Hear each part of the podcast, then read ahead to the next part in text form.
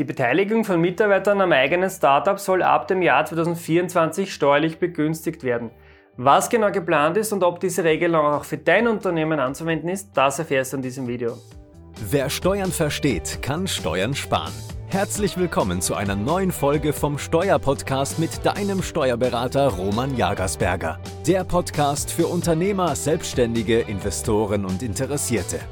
Mein Name ist Roman Jagersberg, ich bin strategischer Steuerberater in Österreich und unsere Kanzlei hat sich auf Unternehmen und Investoren spezialisiert, die ihre Steuerbelastung und Firmenstruktur optimieren möchten. In unserem letzten Video habe ich dir alles Wissenswerte zur neuen flexiblen Kapitalgesellschaft gezeigt. In diesem Video schauen wir uns jetzt nun die steuerlichen Begünstigungen an, die für Startups geschaffen werden sollen. Wie im Video zur flexiblen Kapitalgesellschaft bereits angesprochen, können nun Mitarbeiter von Startups am Unternehmen beteiligt werden, indem du ihnen sogenannte Unternehmenswertanteile gibst. Diese neue Form der Gesellschaftsanteile beteiligen die Mitarbeiter an deinem Unternehmen, ohne dass sie jedoch ein Mitspracherecht in der Generalversammlung haben. Diese Form der Beteiligung ist vergleichbar mit der stimmrechtslosen Vorzugs Aktie einer Aktiengesellschaft. Die Frage, die sich jetzt uns stellt, ist, wie bekommen die Mitarbeiter diese Anteile und wie viel Steuern müssen sie auf diese Anteile bezahlen? Die aktuelle Regelung im jetzt gültigen aktuellen Einkommensteuergesetz sieht nämlich eine Befreiung von 3000 Euro für die unentgeltliche oder verbilligte Abgabe von Beteiligungen vor.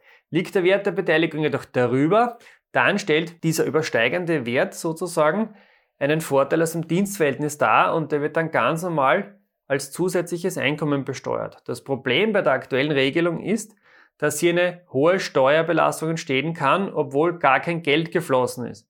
Der Mitarbeiter hat ja nur den Anteil erhalten, muss aber darauf bereits viel Steuern zahlen.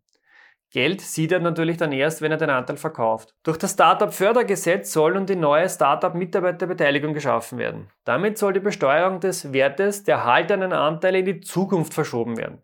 Die Steuer ist somit erst im Zeitpunkt des Verkaufs fällig. Das hat den großen Vorteil, dass im Zeitpunkt der unentgeltlichen Zuwendung, sprich des Erhalts der Beteiligung, keine Steuer ausgelöst wird. Erst, wie gesagt, im Zeitpunkt des Verkaufs, wo ja auch bekanntlich dann das Geld fließt.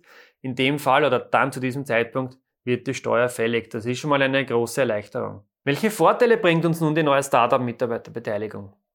Naja, Startups sollen dadurch die Möglichkeit erhalten, für den Unternehmenserfolg wichtige Mitarbeiter an das Unternehmen zu binden. Weiters soll natürlich auch der Mitarbeiter oder sollen diese Mitarbeiter am Unternehmenserfolg mitpartizipieren können. Dann soll auch eine Möglichkeit der unentgeltlichen Übertragung von Anteilen geschaffen werden und, wie gerade angesprochen, der Aufschub der, Aufschub der Besteuerung bis zum Zeitpunkt des Verkaufs der Anteile ist ein sehr, sehr wichtiger Punkt. Welche Voraussetzungen muss das Unternehmen nun erfüllen? Naja, die Anteile müssen innerhalb von zehn Jahren nach Ablauf des Kalenderjahres der Gründung des Unternehmens an den Mitarbeiter gewährt werden. Danach, also nach diesem Zeitraum, gibt es diese Begünstigung leider nicht mehr. Und auch darf euer Unternehmen eine kritische Größe nicht überschreiten. Ihr dürft nämlich maximal 100 Mitarbeiter und maximal 40 Millionen Euro Umsatz erzielen. Wenn ihr diese Umsatzgrenze überschreitet, verliert ihr diese Begünstigung. Und das Unternehmen darf nicht vollständig in einen Konzernabschluss einbezogen werden. Bevor wir uns nun jetzt anschauen, welche Voraussetzungen der Mitarbeiter erfüllen muss, um in den Genuss der steuerlichen Begünstigung zu kommen, abonniert bitte unseren Kanal und aktiviert die Glocke, damit ihr kein weiteres Video mehr verpasst, denn wir halten euch hier auf dem Kanal zu diesem Thema und zu viele weiteren immer auf dem Laufenden. Welche Voraussetzungen muss nun der jeweilige Mitarbeiter erfüllen? Naja, ihr dürft die Gewährung aus sachlichen und betriebsbezogenen Gründen an einen oder mehrere Arbeitnehmer durchführen.